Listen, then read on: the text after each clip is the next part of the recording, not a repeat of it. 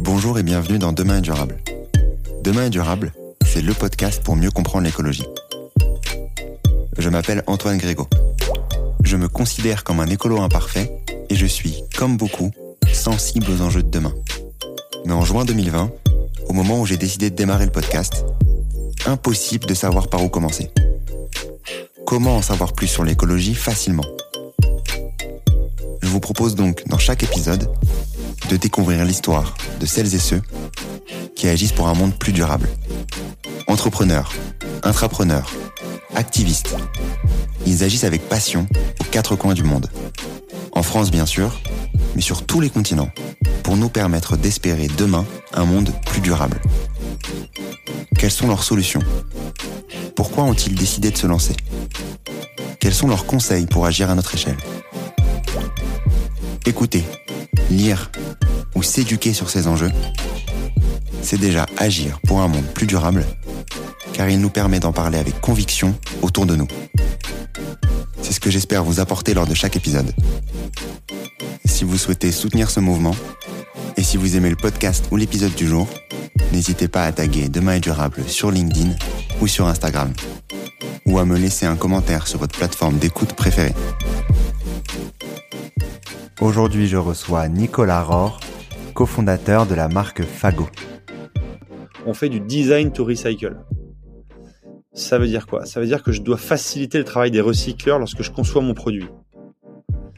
Par exemple, un produit qui ne contient qu'une seule matière sans mélange est beaucoup plus facile à, recycler qu'une matière avec des mélanges. Ou, par exemple, une basket, c'est vraiment infernal parce qu'il faut désolidariser la, tige de la semelle, enlever les lacets, enlever les œillets en fer, etc. Donc, du coup, l'un défi, c'est d'arriver à simplifier le travail des recycleurs. Je vous propose dans l'épisode du jour de mieux comprendre en détail les dessous d'une marque de mode responsable. Et pour ceci, j'ai eu la chance d'échanger avec Nicolas Rohr, cofondateur de Fago, une entreprise à mission française de mode. Avec Nicolas, nous avons discuté de beaucoup de sujets. Du poids considérable des matières premières dans les émissions globales d'une marque, du potentiel des matières recyclées, de la surconsommation et du Black Friday, tout comme du rôle des boutiques pour optimiser la durée de vie des produits. Un épisode riche en enseignements que je vous propose de découvrir maintenant Bonne écoute. Donc aujourd'hui, dans le nouvel épisode de Demain est durable, j'ai l'immense plaisir d'accueillir Nicolas Rohr. Comment tu vas, Nicolas? Écoute, très bien. Merci de m'accueillir à ton micro. Je suis très content de, t'accueillir aujourd'hui, de pouvoir euh, discuter de plein de sujets, bien entendu de, de Fago, de la mode plus euh, particulièrement. Mais je vais commencer euh, cet épisode comme de nombreux épisodes de Demain durable par cette question qui peut être embêtante pour certains. Donc je te laisse, je te laisse l'aborder comme tu le souhaites. Qui est Nicolas?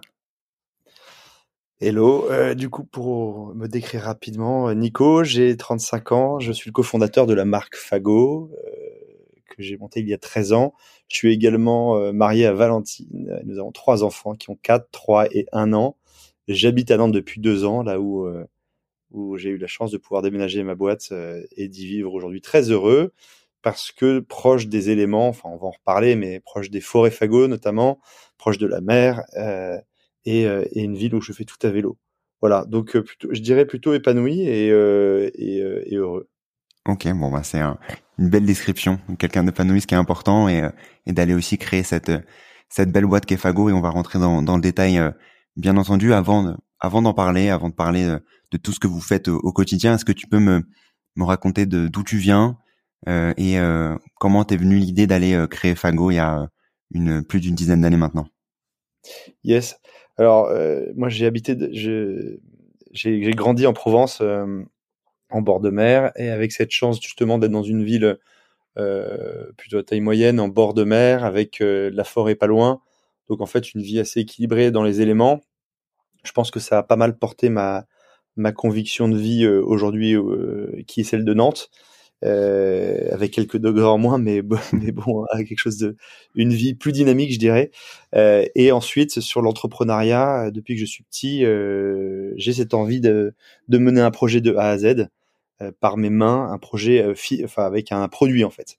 J'ai toujours eu l'attrait du produit, le goût du produit, voilà, peut-être cette intuition de je, je prétendrai pas une intuition mode, mais plutôt une intuition, sur le produit, de, me dire qu'il y a quelque chose à faire qui ressemblera à notre génération.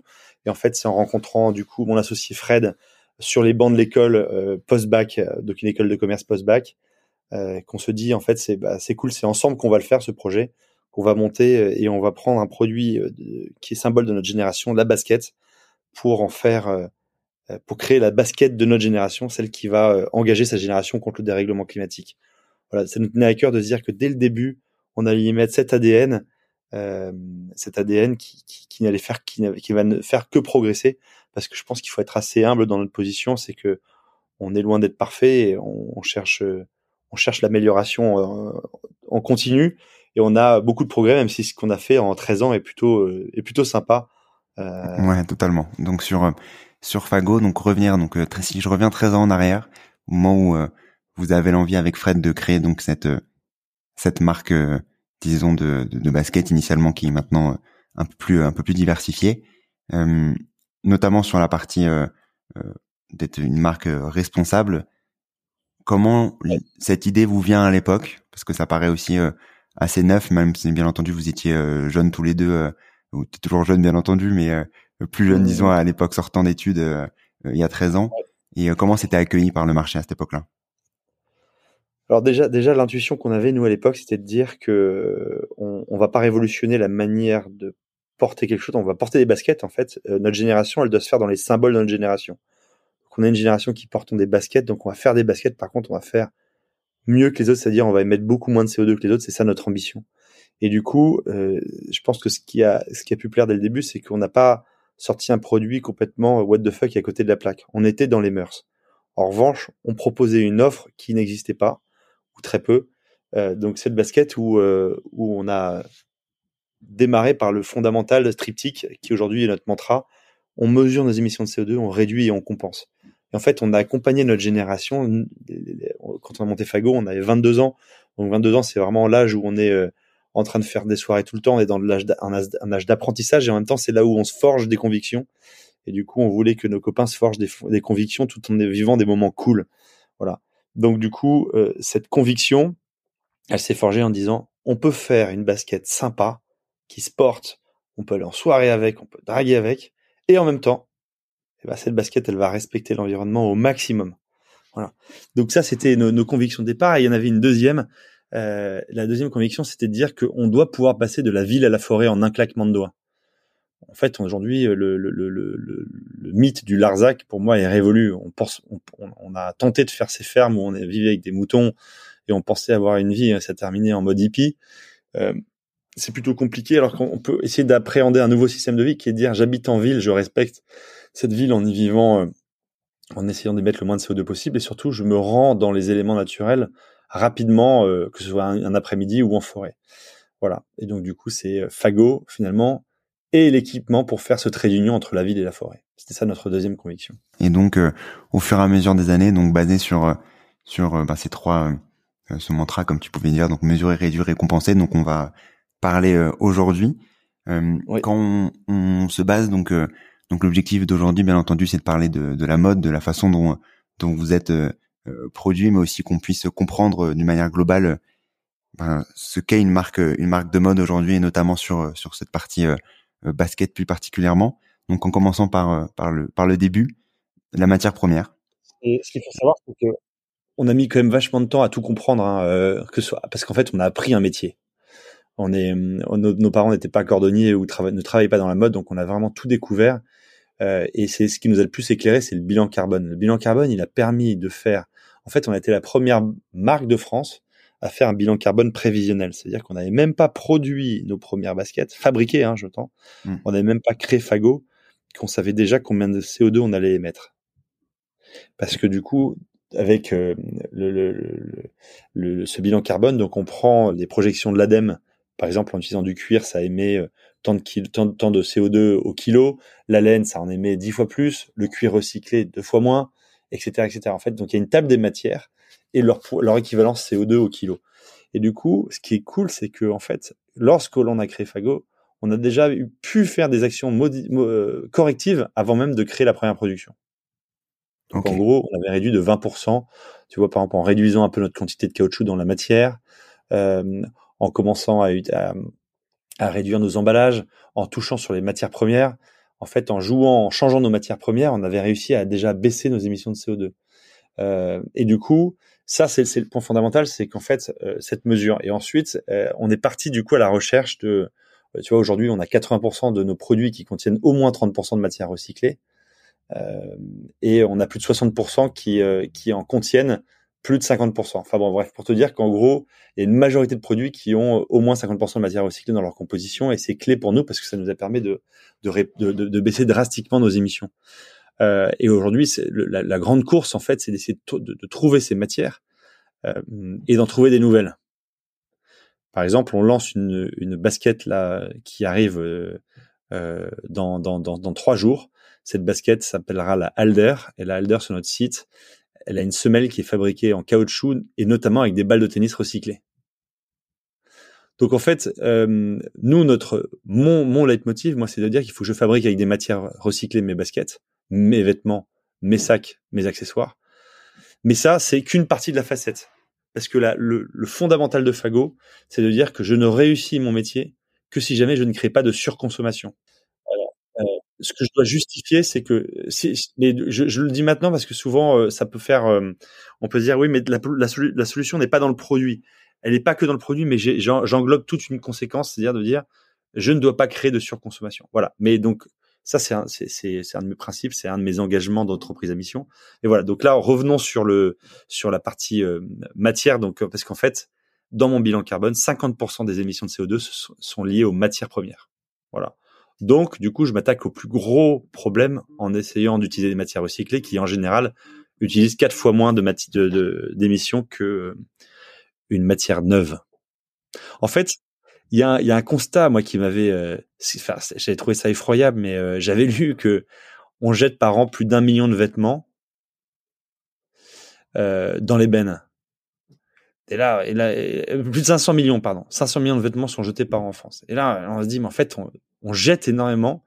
Et du coup, en fait, la matière première, à quoi ça sert de continuer de refaire, de refabriquer de la matière première quand on en a encore énormément, qu'on jette? Du coup, autant utiliser ces déchets pour en refaire des matières premières. Ça s'appelle le recyclage. donc pour aller chercher justement euh, toute euh, quand on parle donc de matières premières, on parlera bien entendu hein, par la suite de la partie sans consommation et comprendre ce que vous euh, ce que vous faites pour justement ben, limiter et, et éveiller les consciences aussi sur ces sujets-là. Mais concrètement sur sur la matière première, donc tu disais que vous aviez une partie qui est maintenant disons basée sur sur sur du recyclage. À quel moment ça arrivé ce, ce courant de justement d'aller chercher euh, toute cette partie euh, recyclage dans les dans les dans les euh, dans les matières premières pour faire baisser l'impact l'impact carbone? Et à quel point c'est difficile d'aller maintenant chercher davantage et davantage pour qu'à la fin ça, ça devienne disons à 100% recyclé entre guillemets. En fait, là, je, tu, tu, tu, tu touches un point, une très bonne question, c'est à quel point c'est difficile d'aller plus loin euh, euh, ça a été très facile de se mettre en selle sur le sujet. Parce que quand on cherche que des fournisseurs comme ça et qu'on se met des œillères en disant je ne prends pas d'autres fournisseurs que ça, on trouve. Hmm. Euh, on trouve comment, notamment sur des salons comme Première Vision, c'est un salon à Paris qui recense énormément de fournisseurs. On trouve aussi par des bureaux d'achat. Ce sont des, des, gens qui ont des bureaux d'achat de matières premières. Donc on peut taper en ligne bureau d'achat de matières premières et vous trouverez des, des, cabinets à qui vous, vous dites je ne prendrai que tes matières contenant des matières recyclées. Donc ça, c'était c'était se dire dès lors où on en fait euh, son son œillère, eh ben en fait, je trouve que c'est beaucoup plus agréable parce qu'en fait, évidemment, c'est plus facile de trouver des matières non recyclées. Mais donc, quand on s'est mis dans ce défi-là, c'est cool, ça monte très vite, ça monte très vite, ça monte très vite. Et à un moment donné, en fait, il y a un problème, c'est qu'il faut toujours maintenir une qualité. Parce que la fibre recyclée est moins résistante que la fibre neuve. Et c'est pour ça qu'on mélange cette fibre recyclée avec une fibre neuve pour faire une toile. Par exemple, euh, mon t-shirt, il contiendra 30% de matière recyclée. Donc c'est 30% de coton recyclé et 70% de coton normal. Et en fait, la, la, pour l'instant, la R&D est pas assez puissante pour qu'on fasse un t-shirt en 100% coton normal, euh, coton recyclé, pardon, qui soit aussi résistant qu'un coton normal. Donc, du coup, en fait, on progresse. Mais ça veut dire qu'il y, a un an, on était à 20%, cette année, on est à 30%. je pense qu'on arrivera à 40 en fin d'année parce qu'on arrive sans, cesse à mieux filer du recyclé. Voilà. Et nous, en fait, l'enjeu quand même, ce que je disais avec Fago, c'est qu'on on, ne cherche pas à faire surconsommer. Donc, en fait, il faut que je délivre quelque un produit émettant moins de CO2, mais avec la même qualité qu'un produit euh, finalement utilisant des matières neuves. Je dois pas sacrifier. le, le, CO2 ne doit, ne doit, pas sacrifier la qualité. Oui, parce que baisse de qualité égale, changement plus régulier de, de donc du coup réémission très euh, forte. Donc ça ne fait pas, trop de sens. Euh, Donc très bien pour cette partie matière première. Et donc donc progresser du coup, je suis euh, intimement lié à la R&D dans ma dans ma progression. Et donc toute cette euh, toute cette partie euh, euh R&D justement d'aller améliorer disons les les, les capacités pour faire des, des t-shirts recyclés en tout cas d'augmenter ce pourcentage de recyclés dans dans ces dans ces vêtements. où est-ce que tu vois un peu le la fin à, cela? Est-ce qu'il y a une limite pour pour cette pour ces R&D ou est-ce que tu as des, des échos sur ce qui se passe sur le marché, etc. Je pense qu'il y aura pas il n'y aura pas de limite comme il y en a hum, on voit que, euh, enfin, le recyclage, en fait, on, peut que aider. La R&D, c'est un bout. En fait, le bout, c'est ceux qui vont recycler, mais nous, on doit aider nous, qui sommes des concepteurs. C'est-à-dire que Fago, on sait, euh, et là, ça fait euh, trois ans seulement qu'on est en train d'initier cette mentalité de dire, on fait du design to recycle. Ça veut dire quoi? Ça veut dire que je dois faciliter le travail des recycleurs lorsque je conçois mon produit. Par exemple, un produit qui ne contient qu'une seule matière sans mélange est beaucoup plus facile à, recycler qu'une matière avec des mélanges. Ou, par exemple, une basket, c'est vraiment infernal parce qu'il faut désolidariser la, tige de la semelle, enlever les lacets, enlever les œillets en fer, etc. Donc, du coup, l'un défi, c'est d'arriver à simplifier le travail des recycleurs. Donc, en fait, il y a notre responsabilité, elle est là, ma responsabilité Fago. Et ensuite, il y a la responsabilité des, acteurs du recyclage qui sont eux pour eux de progresser dans le recyclage. Voilà, donc je, c'est un peu ça j'ai les deux bouts. Par exemple, un t-shirt 100% en 100% coton est très facilement recyclable parce que la fibre elle est euh, on la démêle et on sait que c'est que du coton. En revanche, un t-shirt qui contient un peu de polyester est plus compliqué. Parce qu'il y a deux fibres qui sont pas les mêmes qui ont été euh, filées ensemble. Voilà. En revanche, et donc du coup, euh, bah, c'est tout, ce travail. Et, ça, je peux te dire que c'est vraiment le plus compliqué chez nous. C'est euh nous, on, en fait, euh, je pense qu'on fait partie des pionniers. On fait partie des pionniers à, se poser cette question de design to recycle.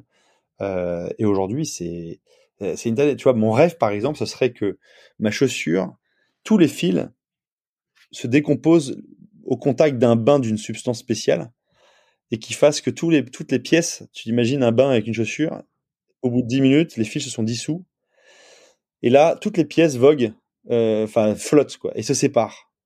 Et à ce moment-là, tu pourrais imaginer, et là c'est le rêve absolu, qu'il y ait une petite puce RFID dans chaque matière et que sur un tapis, il y ait une trieuse automatique en fonction de la puce qui sépare toutes les matières. Et là, on a gagné. Mais en fait, ça c'est tellement utopique qu'en fait, à terme, il faut plutôt essayer d'envisager que notre chaussure, elle contienne qu'une seule matière ou deux quoi. Oui, non, c'est parce que plus de matière égale plus de difficultés. Euh, euh, bah oui, c'est-à-dire que le petit opérateur, il doit découdre euh, il doit découdre toute la paire en fait pour aller séparer. Alors là, j'avais un j'avais un logo en plastique. Ensuite, j'ai une semelle en caoutchouc euh, avec des tennis recyclés. J'ai euh, un arrière en cuir recyclé. Mais attends, mais par contre, j'ai une semelle en, en liège. Waouh, tu vois? Hmm. Donc ça, c'est notre enjeu en fait. Donc, mais c'est là où on va joindre les deux bouts, c'est de dire un peu comme euh, un peu comme on, facilite. Alors, il y a, je pense que c'est un peu décrié le recyclage des déchets, euh, mais, mais, je trouve qu'on est quand même sur dans la, on va vers, on chemine dans la bonne voie, mais c'est qu'on nous apprend nous à très très bien trier, à être exigeant sur la sur le triage, pour simplifier la vie euh, du tri ensuite et pour pouvoir mieux recycler quoi et faire moins de déchets. Ouais, donc totalement. Donc on a parlé de, de cette partie donc matière première, d'aller recycler justement les les, les matières et de d'optimiser en amont déjà euh, via, la, via la, conception. Et c'est aussi ce qu'on invite à faire. Du coup, c'est tout notre rôle d'engager notre génération contre le dérèglement climatique. C'est notre mission, hein, c'est la mission Fago, c'est ce qui est gravé dans notre marbre.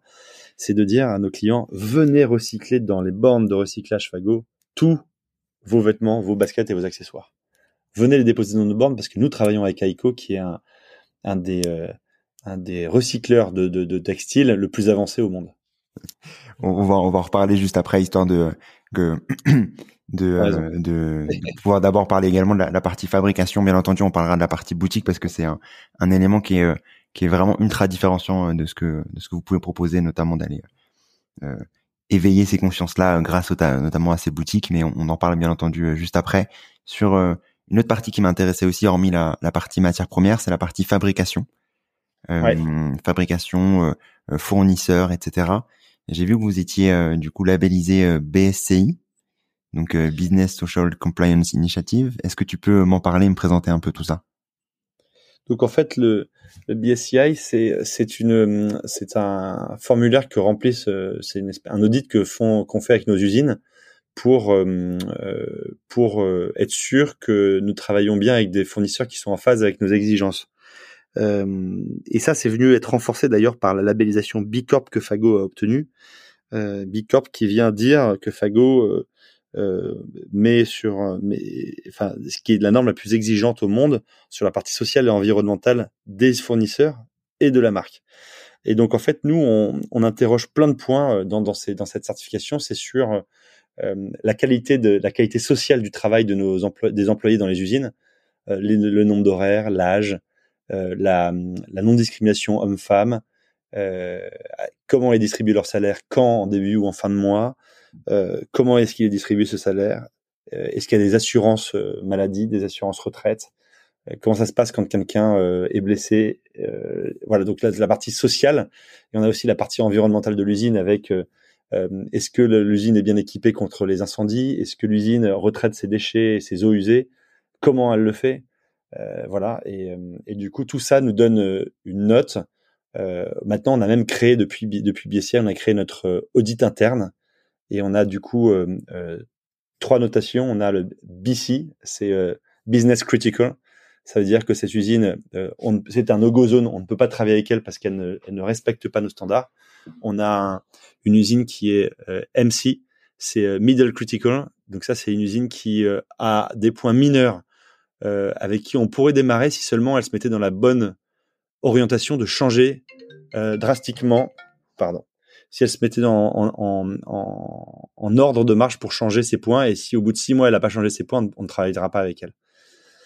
Et enfin, euh, du coup, il y a les il y a les, entreprises GC Good Compliance et là du coup c'est OK feu vert on peut travailler avec elles donc on fait ça en amont en fait on ne travaille pas avec nos fournisseurs sans les avoir audités et ensuite, on les, on les, on les audite pardon, tous les ans pour les inviter à cheminer dans une progression, en fait.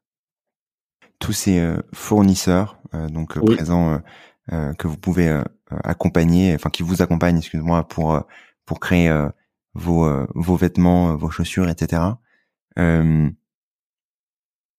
si on, si tu reviens quelques années en avant pour aller justement déceler le, le, le, bien entre guillemets du mal? Est-ce que c'est euh, uniquement le label euh, BSC qui te permet d'aller euh, chercher toutes ces informations-là, ou est-ce que tu as d'autres manières pour des disons des novices ou des consommateurs hein, qui souhaiteraient aussi consommer d'autres produits d'aller chercher? Comment est-ce qu'on fait? Quand quelqu'un démarre, je lui conseille comme généralement d'aller lui demander tous les audits que l'usine a déjà fait. Si l'usine n'est pas capable de donner des, des audits, c'est qu'il y a un souci. Donc, moi, je ne travaille. Euh, c'est comme ça qu'on faisait au, début de Fago avant de pouvoir euh, se permettre de payer nos premiers audits. Euh, la, première usine, on, lui a, on a demandé tous les audits qu'elle avait et elle nous en avait sorti quatre. Et donc, du coup, on avait pu quatre de quatre pays différents parce qu'en fait, il y a beaucoup de tests qui existent. Mmh. Et, du coup, on avait bien lu attentivement et, et du coup, on avait été rassuré. Donc, c'est la première. Pour moi, c'est le premier réflexe à avoir. Et ensuite, c'est de vite se mettre, c'est de vite se mettre dans des audits type BSCI ou, euh, ou audit sauce, sauce interne. Hein. Moi, je, je pourrais partager avec des gens, si, si certains le veulent, euh, nos, nos, exigences. Et, et, et, quand on est un consommateur, donc quand on veut justement faire en sorte de, disons, de choisir des, ben des, des, fournisseurs qui, enfin des fournisseurs, des marques hein, qui, qui nous intéresseraient, notamment également par cette partie fournisseur qui est aussi importante bien entendu que, que, que la partie carbone. Euh, donc, tu as le, BSI. Est-ce que tu as d'autres, euh, je sais pas, labels ou... Euh, ou... Bah, il y a un label d'entreprise. Hein, je parle de B Corp. C'est une certification qui me paraît clé, c'est que B Corp, c'est une certification qui scanne 362 votre boîte, ta boîte ou ta marque à 360 degrés, c'est-à-dire que que ce soit l'interne sur la partie euh, corporate, comment travaillent tes salariés, comment, euh, quels sont tes statuts, euh, quelle est la gouvernance de l'entreprise, quel, quel, avec quel fournisseur travailles-tu, par exemple pour l'électricité, etc. donc quelle, quelle, est la qualité de tes bureaux? Est-ce qu'ils ont des normes HQE ou etc. etc. Ça c'est sur la partie interne. Ensuite il y a une partie sur la sur les, les fournisseurs. Du coup ce qu'on vient de dire un peu qui, qui est résumé dans euh, BSCI, mais en mode plus accru, plus, c'est-à-dire qu'on demande par exemple est-ce qu'un code de conduite a été signé par les usines? Euh, Sinon, il faut le faire. Euh, est-ce que montrer des rapports d'audit euh, d'usine, ils sont tous audités, euh, ils sont tous lus. ensuite, on a la partie environnement avec quel impact a votre activité sur l'environnement et est-ce qu'on fait en sorte de le réduire drastiquement? Et, surtout, en fait, on devient Bicorp que si on a un impact euh, moindre par rapport à la moyenne de, de ton secteur. Ensuite, il y a une partie client qui est très importante également. C'est dire est-ce que votre client est considéré dans votre échelle de valeur? À quel point euh, vous étudiez les retours clients À quel point euh, vous les écoutez Vous travaillez avec eux Voilà. Et donc en fait, tout est screené euh, pour. Enfin voilà. Et c'est vraiment dit comme étant la, la certification la plus exigeante au monde sur la partie sociale et environnementale. Euh, Patagonia, par exemple, que tu hmm. que tout le monde euh, connaît en nous écoutant, euh, est le, le maître à penser de ce cette certification. Et, nous, on les suit un peu comme un doux rêve en disant ils sont très très avancés, mais on a déjà de la chance de l'être. On n'est que 4000 entreprises dans le monde à, être euh, B Corp et je sais que ce qu'il faut retenir avec B Corp, c'est que Fago, euh, la, note que Fago est deux fois meilleure que la moyenne du marché comment ils calculent cette moyenne de marché? En fait, il y a plein de boîtes qui essayent de devenir B Corp qui n'y arrivent pas. Et du coup, ça leur donne une moyenne marché et ceux qui arrivent. Et donc, nous, on a une note deux fois meilleure que, la moyenne marché. Top. Putain, et ça, c'est une fierté. Et c'est une fierté qui emmène tellement les équipes. J'ai trouvé ça extraordinaire que toute la boîte a bossé parce qu'on a fait plein de petits réglages, on a changé beaucoup de choses dans la boîte au fur et à mesure de ce cheminement B Corp. Euh, on a amélioré, on a voilà, et, euh, et du coup, euh, bas de lettres, en fait, c'est une récompense et ça repose sur les épaules de tout le monde dans la boîte. Un peu comme la mission.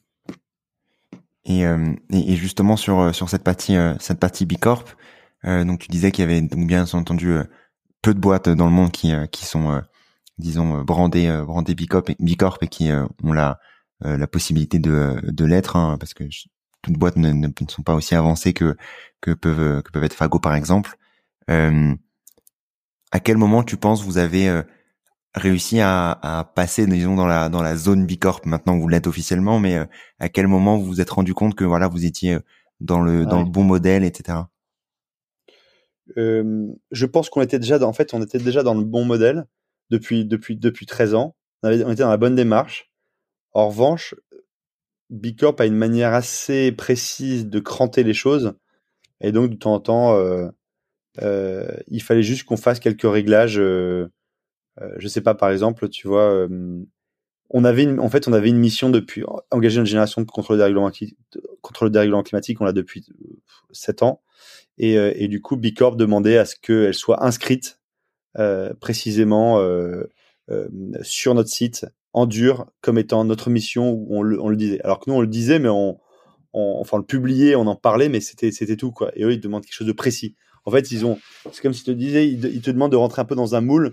Donc, on a dû arrondir un peu nos, angles et, changer quelques formulations, mais en fait, on l'était déjà.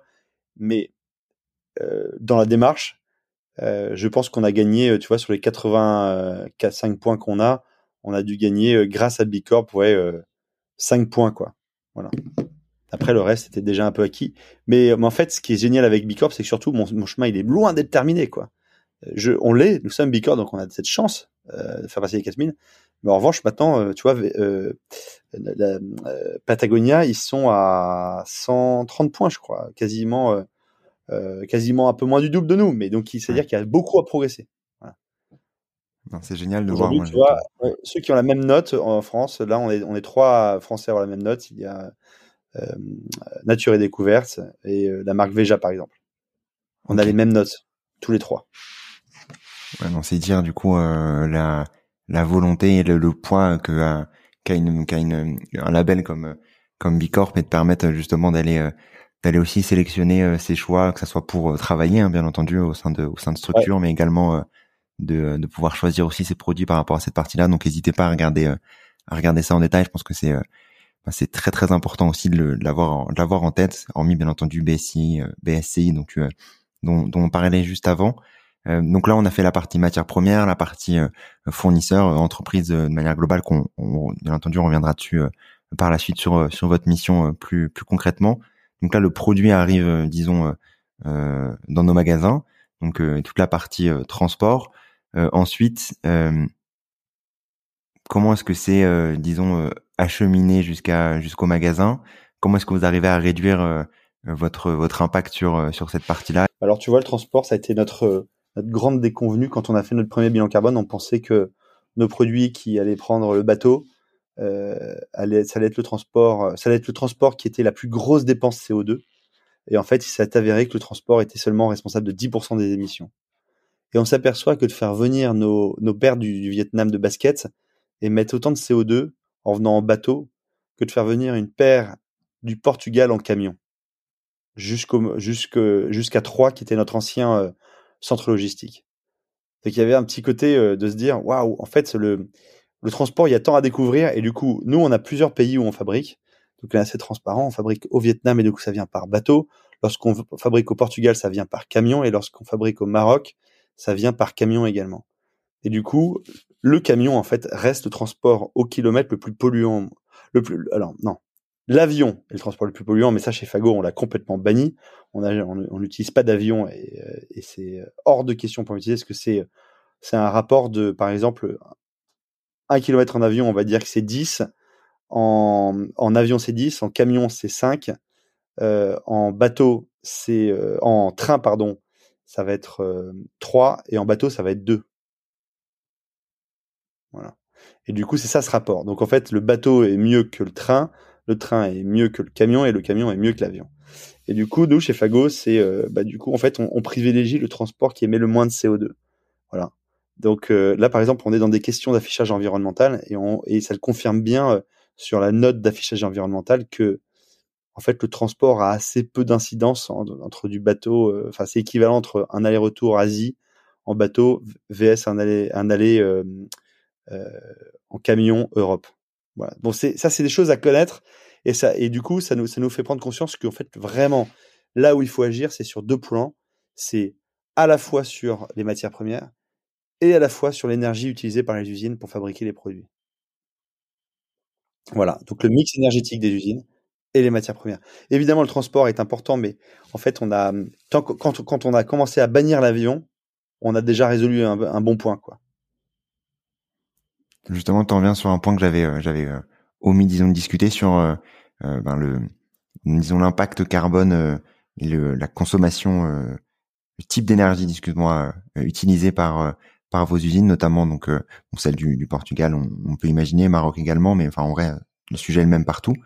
comment est-ce que vous arrivez à, à est-ce que vous choisissez aussi vos fournisseurs par rapport à, à le type d'énergie qu'elles utilisent ou, ou justement pour aller justement réduire votre votre impact carbone sur euh, sur cette partie-là qui est euh, également euh, colossal au vu de au vu de ouais, très bonne question et, et, et merci de la poser et c'est notre mission de 2023 de 2022 pardon c'est de réussir à, à auditer tous nos fournisseurs sur la partie en fait aujourd'hui dans nos dans, quand on quand on étudie leur mix leur leur énergie on prend le mix carbone le mix énergétique du pays euh, on creuse pas aux fournisseurs parce qu'on n'a pas eu le temps de cranter comme ça. Mais cette année, du coup, on va auditer tous nos fournisseurs pour leur demander combien de kilowattheures vous utilisez et d'où vient votre euh, et d'où vient votre énergie. Est-ce que vous prenez l'énergie Ah, c'est l'électricité, c'est 100% électricité, c'est du pétrole, du mazout, c'est euh, donc tu vois, on va auditer. C'est cette année, c'est notre grande grande mission fournisseur et qui est chouette parce qu'on va commencer à pouvoir ensuite leur faire des recommandations ou essayer de dire on est prêt à payer un peu plus si jamais pour notre production euh, vous souscrivez à euh, de l'énergie euh, de l'énergie verte par exemple renouvelable. Ok, ouais, très bien. Ça, justement, c'est comme ça qu'on peut bah, aller changer progressivement les les prime à la promotion. Ouais, comme, exactement. comme, par exemple, nous nous avons des magasins, nos magasins, on était sur de l'énergie conventionnelle.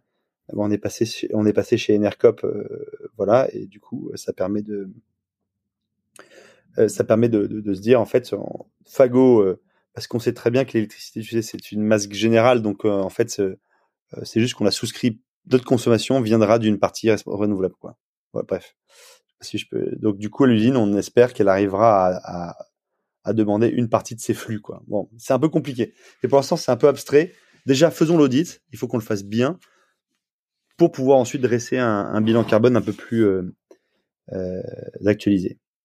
Totalement. C'est comme ça qu'on justement on peut permettre de, comme tu disais, d'aller euh, mettre les, les, bons ingrédients pour réduire l'impact l'impact carbone des de, bah de de la production en tant que telle de, de des vêtements et aussi de, de, pousser disons vers le haut, pousser dans le bon sens les les, différents fournisseurs pour que bah, progressivement elles, elles puissent à terme devenir euh, de base euh, une des, des entreprises, des, des, fournisseurs qui sont euh, plus plus verts qu'actuellement. Donc on a parlé de la partie matière première, la partie fournisseur, la partie transport. Et donc maintenant on arrive dans les boutiques, les boutiques Fago. Qu'est-ce que qu'est-ce que vous essayez de faire dans ces boutiques-là? On en a parlé, on a teasé un peu avant, mais est-ce que tu peux tu peux m'en parler? Alors, dans nos boutiques, c'est ce qui est clé, c'est que l'on on souhaite réinventer également ce, on réinvente en fait tout simplement plutôt euh, le, commerce en se disant que notre boutique doit être l'emblème de notre génération et de ses habitudes. C'est-à-dire que l'on vient dans une boutique à la fois pour s'habiller, donc euh, je viens m'habiller, donc je peux acheter chez Fago euh, la collection Fago qui contient des matières recyclées, donc qui est la collection neuve, mais je peux aussi acheter de la seconde main. Donc, c'est-à-dire que je peux acheter sur un portant seconde main des vêtements Fago que d'autres personnes sont venues déposer, euh, revendre en fait, en échange d'un bon d'achat. Euh, du coup, donc je peux acheter aussi la seconde main. Si j'ai aussi un accro sur un vêtement, je peux venir le réparer parce qu'une fois par mois, nous avons un atelier de réparation qui est géré par une couturière qui vient, une couturière indépendante qui vient dans notre boutique. Et sinon, je peux venir toute l'année parce que la machine à coudre reste dans la boutique et donc je peux venir l'utiliser. Et après, euh, le, le, last but not c'est de dire que du coup, nous avons une borne de recyclage. Tous les vêtements qui sont troués, que vous n'utilisez plus, qui sont irréparables, euh, vraiment en fin de vie, venez déposer notre borne et on va les recycler. Et du coup, en fait, on est, on est vraiment dans, dans le. Euh, il y a un côté un peu anti-consommation en disant viens seulement si tu en as besoin, quoi ça peut être aussi un lieu de curiosité, une boutique Fago. Je viens pour m'informer, pour euh, poser des questions sur la mode, pour savoir comment elle comprend, comment elle fonctionne. Le rôle de nos vendeurs n'est pas qu'un rôle de vente. On, est, on, on, on, dit que nos, vendeurs sont des conseillers. Voilà. On est vraiment des conseillers pour vous dire. Euh, et, et, et c'est une question d'ailleurs qu'on a qu'on est en train de faire passer à nos vendeurs, c'est de, de démarrer par de quoi as-tu besoin? De quoi avez-vous besoin? La question du besoin, elle est existentielle. En fait, quasiment aucun client, à mon avis, en rentrant dans une boutique, n'a vraiment un besoin. Donc c'est pour ça qu'on doit réfléchir. C'est de dire, attention, on n'est pas là pour faire de la surconsommation, on est là pour conseiller. Moi, je préfère avoir un client qui reste 15 ans chez moi parce que je l'ai bien conseillé et que je ne lui ai pas mis 10 euh, chemises à chaque passage sur son dos. Je lui ai bien dit, voilà, tu sais qu'aujourd'hui, pour, euh, il faut avoir conscience que euh, notre activité émet du CO2. Donc s'habiller émet du CO2. Et le problème, c'est pas de s'habiller parce qu'on va pas être à poil. Donc il faut s'habiller. Si tu veux, viens voir. Je te présente. Donc là, j'ai cette offre en recyclé. J'ai mon offre seconde main. Viens réparer si tu as des vêtements parce que ça se trouve, la personne avait une chemise avec un bouton cassé et il vient en acheter une neuve. Et là, on va lui dire, mais non, en fait, euh, n'achète pas de chemise aujourd'hui. Viens réparer ton ancienne. Et tu reviendras un autre jour quand tu auras un besoin. Et si jamais tu as ton placard qui dégorge de trucs euh, cassés, irréparables, viens les recycler chez nous. Donc voilà, donc ce lieu, et, et, cette boutique est aussi euh, le point de départ vers les forêts, parce qu'en fait, euh, on souhaite aussi euh, créer tout ce que je disais, cette connexion entre les forêts Fago et les boutiques. Et par exemple, on a organisé cet été un apéro bike and forest, où depuis Nantes, 80 personnes sont parties en vélo de la boutique jusqu'à une forêt à moins de 40 minutes de Nantes. Donc en fait, c'est aussi un point de départ vers un, un, un style de vie notre boutique. Parce que pour rappel, on plante un arbre, et ça on en a peut-être pas parlé, mais euh, c'est clé. On est une des, je pense qu'on est la seule boîte à dépenser autant de, de frais parce que c'est quasiment 2% de notre chiffre d'affaires que l'on dépense à planter un arbre pour chaque produit Fago que l'on vend et que l'on fabrique, pardon. Et du coup, ce sont euh, aujourd'hui plus de 2 millions d'arbres qui poussent en France, dans 300 forêts. Et c'est en fait ces, ces arbres, ils arrivent vraiment en bout de course pour compenser l'excédent de CO, les émissions de CO2 qu'on n'a pas réussi à réduire. Donc ouais, tu disais donc d'aller euh, créer un un nouveau, euh, disons, un lieu de vie, un lieu de, de partage, de rencontre pour justement amorcer une nouvelle façon de de, de consommer. On parlera juste après de la partie juste compensation, mais euh, sur cette partie justement surconsommation, j'ai vu également que vous euh, vous euh, ne participez pas à la partie, enfin au Black Friday, si je me trompe pas. Ouais. Est-ce que tu peux en parler? Je crois que vous étiez aussi précurseur sur sur cette thématique-là pour justement limiter cette cette surconsommation qui malheureusement nous nous touche tous, hein, parce qu'on est, disons, vite visé par par pas mal de pubs. On a pris position en fait. Au tout début de Fago, on ne faisait pas de Black Friday. Puis à un moment donné, euh, tout le monde s'est mis à le faire. On s'est dit, ah bah tiens, il faut qu'on le fasse. On s'est pas posé de questions euh, s'ils avaient un impact. Et en fait, euh, au bout de deux fois, on s'est rendu compte qu'on crée de la surconsommation et qu'on on ne mettait pas la consommation, le curseur j'achète au bon endroit.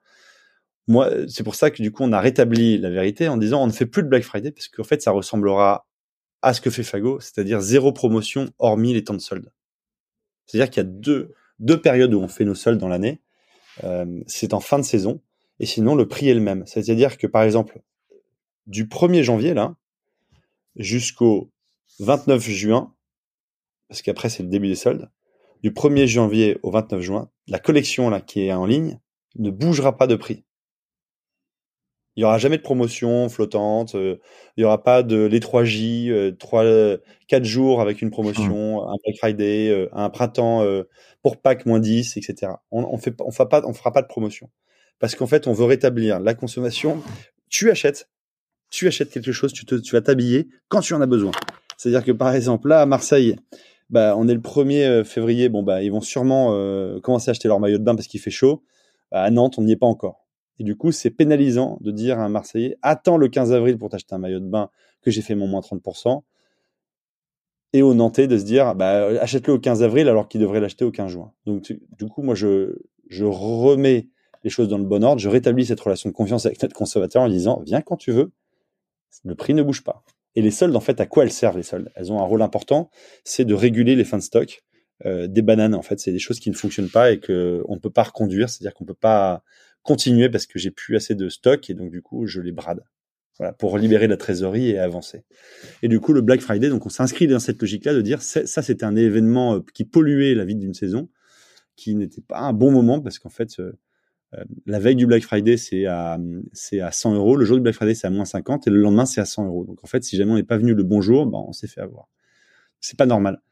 Et du coup, euh, et c'est pour ça que chez Fago, on peut pratiquer du coup des prix justes toute l'année, parce qu'on ne compte pas sur les temps de promo pour vendre.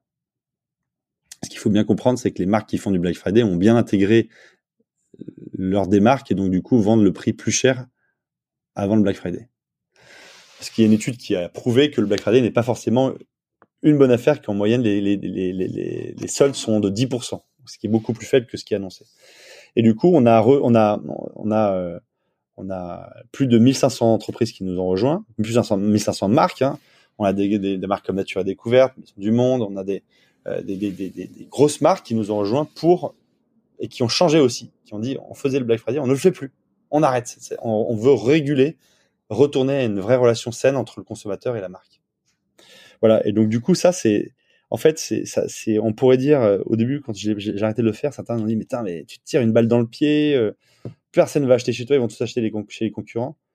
Bah ouais, effectivement, je me tire une balle dans le pied. Mais sauf qu'aujourd'hui, j'ai beaucoup de gens qui nous remercient en fait, parce qu'ils peuvent acheter un produit Fago au bon moment dans l'année, sans stresser. Euh, on parlait donc de la, de la, surconsommation, donc du Black Friday bien entendu dont dont, as parlé juste avant, euh, sur le, le nombre de collections euh, mm-hmm. sur l'année. Donc si je me trompe pas, vous en faites deux, parce que je, que je comprenais ce que tu disais avant, à peu près. Ouais.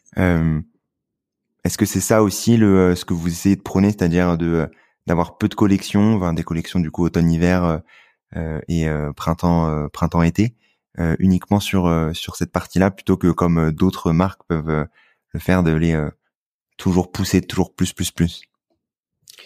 Alors nous, on est, bah, ça, ça va avec. Hein. Du coup, par exemple, dans nos collections, on a 40% de références qui sont reconduites chaque saison. Là où en général une marque reconduit seulement 20%, entre 10 et 20%. Donc on est quasiment au double, c'est-à-dire que nous, on veut créer un maximum d'intemporel. Sauf que l'intemporalité, elle est difficile à exister parce que aujourd'hui, on, les couleurs changent, les goûts changent, les matières, les formes et les matières changent. Donc c'est terrible, mais notre rôle, c'est d'essayer de ralentir. Mais en fait, si je ralentis complètement, c'est-à-dire que je fais que des reconduits, je vais me planter, donc j'aurais pas réussi à faire passer mon message. Nous, ce qu'on veut amorcer, c'est une transition. En fait, à chaque fois, c'est qu'on est dans la transition douce et pas violente. C'est-à-dire, en fait, euh, on va pas y arriver en un an, on va y arriver en dix ans à faire ce qu'on fait. Et du coup, en dix ans, tu vois, on a déjà réussi à réduire 50% de nos émissions. Sur les dix prochaines années, en fait, on doit encore continuer de réduire nos émissions et contribuer à changer la mentalité et habituer les gens du coup à, avoir des collections petites, donc des petites collections avec beaucoup de reconduits. En fait, en clair, hein, ce qu'on demande, c'est ce que c'est que notre cerveau se lasse moins vite qu'il ne se lasse aujourd'hui. Oui, il y a un vrai problème, c'est l'influence qui fait que on voit une chaussure bleue, on se dit elle est trop bien, et le lendemain on voit une chaussure beige, et dès qu'on a la chaussure bleue, on voit la chaussure beige et on veut la chaussure beige. Non, en fait, il faut pouvoir se dire aïe aïe aïe, non non, mais j'en rêve, mais euh, je... non, je peux pas. D'ailleurs, j'ai mes crédits carbone. Et ça, c'est un, des derniers sujets euh, qu'on pourrait euh, qu'on pourrait évoquer ensemble, c'est que chez Fago, on est en train de mettre tranquillement en place une double comptabilité euro-carbone. Ça, c'est pionnier. C'est de dire, cette année, par exemple, tu vas pouvoir créer un produit, une nouvelle basket. Elle devra euh, nous coûter, je sais pas moi, 30 euros à l'achat et pas plus de 5 kg de CO2. Ah bon? Eh ouais. Donc on va se restreindre. On va se restreindre et on va se restreindre en amont, pas en aval. Euh, C'est-à-dire on a dès la création. Et du coup, ça pourrait fonctionner aussi avec un séminaire. Bon, bah c'est 400 euh, euros par personne et c'est euh, pas plus de euh, 80 kg de CO2 pour les trois jours. Tu vois? Du coup, cette double comptabilité carbone, elle va nous emmener. Et en fait, c'est vers ça qu'on doit tendre, c'est se dire aujourd'hui, dans un pays développé où on peut s'acheter, je trouve beaucoup de choses, peut-être beaucoup trop de choses. Euh, et du coup, on devrait s'éveiller un peu plus à un porte-monnaie carbone euh, pour pouvoir se dire, il n'y a pas que l'euro qui compte, il y a aussi le, le, le, carbone. Et donc, chaque année, les Français devraient consommer, utiliser pas plus de 2 tonnes de CO2 par, par, par an, ce qui est pas grand-chose. Hein. Non, ce qui est en effet pas grand-chose, mais c'est... C'est 5 fois moins que ce qu'on utilise aujourd'hui. Euh, pour s'inscrire dans, dans, la trajectoire de, bah, de, de, du label bas carbone, euh, de, des accords de, Paris.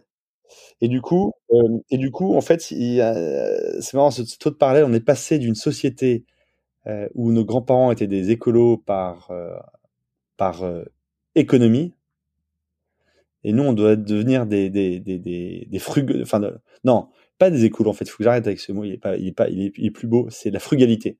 La frugalité par économie, c'est-à-dire qu'on voyageait pas trop parce que ça coûtait cher, euh, on éteignait l'électricité parce qu'il y avait une facture qui tombait, euh, parce qu'on avait le sens en fait de, on, ne voulait pas gaspiller.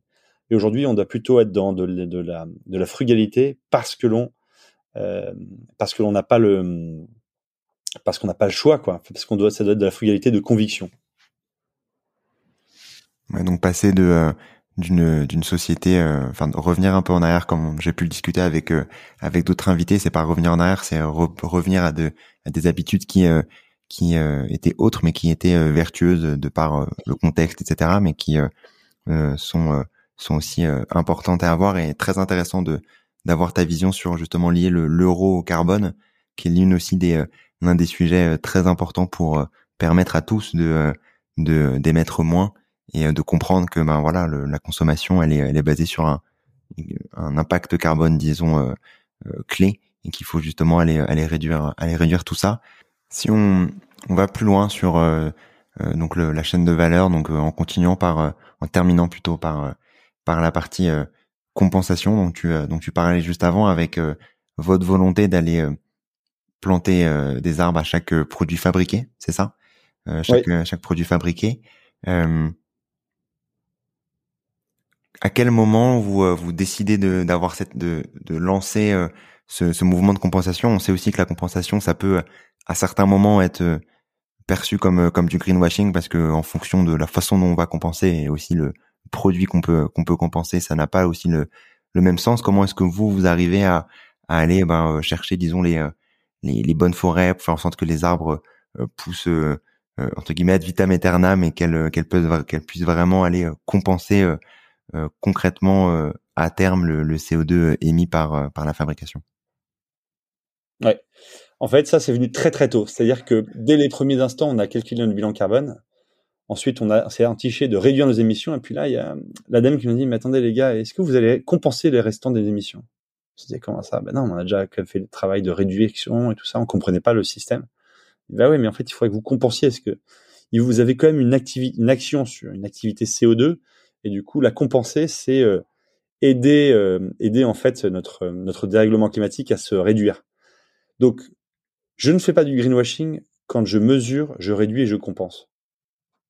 Je fais du greenwashing quand je mesure et je compense seulement, et que j'oublie la phase de réduction, qui est essentielle. Fago, on a réduit de 50% nos émissions de CO2 en 13 ans.